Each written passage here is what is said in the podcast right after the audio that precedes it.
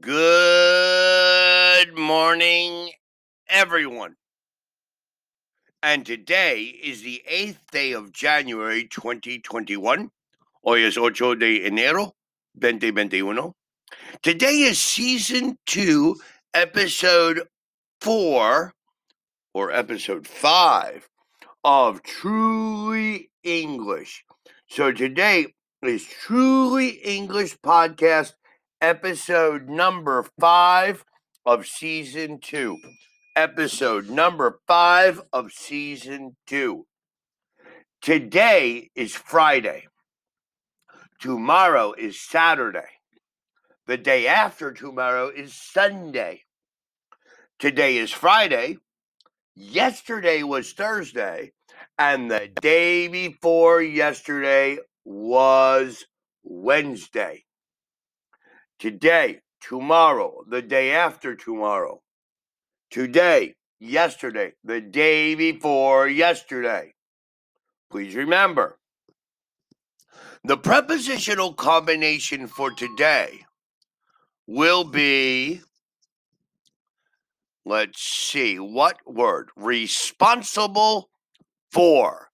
When we use responsible, we always use for. I am responsible for many clients. I am responsible for my family. Are you responsible for the payments? Is a teacher responsible to help the students? Responsible for my work. Responsible for my family. Responsible for my house. Responsible for my pets. Responsible for my clients. Responsible for my work. Everybody make an example. I am responsible for. All right, excelente, good work. Or my father is responsible for paying the rent. Responsible for. Today, we're going to review what is very difficult for some people. Some and any. In general, we use some, also, somebody, someone, something, somewhere in positive sentences. And any, also, anybody, anyone, anything, anywhere in negative sentences. Some. We bought some flowers any. We didn't buy any flowers. He's busy. He's got some work to do. He's lazy. He never does any work. There's somebody at the door. There isn't anybody at the door. I'm hungry. I want something to eat. I'm not hungry. I don't want anything to eat. We use any in the following sentences because the meaning is negative. She went out without any money. She didn't take any money with her. He refused to eat anything. He didn't eat anything. Hardly anybody passed the examination equals almost nobody passed. Como casi nadie pas, pasaron. We use both some and any in questions. We use some to talk about a person or a thing that we know exists or we think exists. Are you waiting for somebody? I think you are waiting for somebody.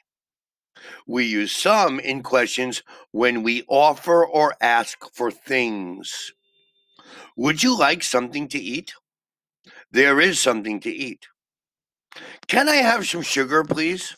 There is probably some sugar I can have. But in most questions, we use any. We do not know if the thing or person exists.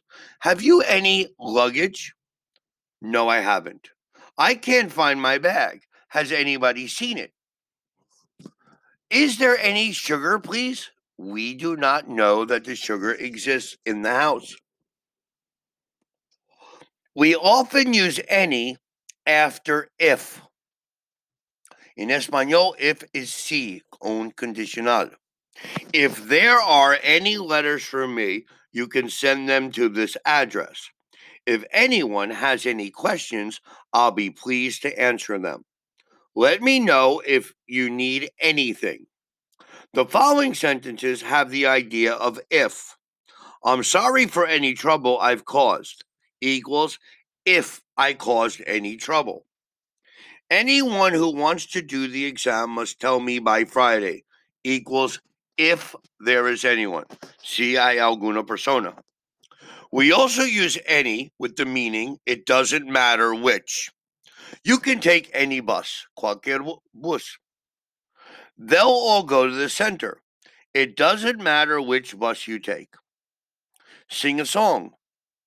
Which song shall I sing? Any song, I don't mind. Come and see me anytime you want. Let's go out somewhere. Where shall we go? Anywhere. I just want to go out. We left the door unlocked. Anybody could have entered the house. Let's compare something and anything. I'm hungry. I want something to eat. What would you like? I don't mind anything. Somebody, someone, anybody, anyone are singular words. Someone is here to see you. That's singular. But we often use they, them, their after these words. Somebody has forgotten their umbrella equals his or her umbrella. If anybody wants to leave early, they can equals he or she. Now, please take your time today. Practice the differences between some and any.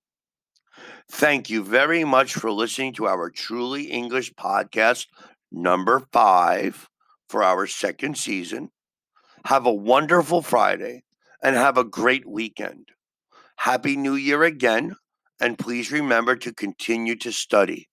Thank you again for listening to our podcast.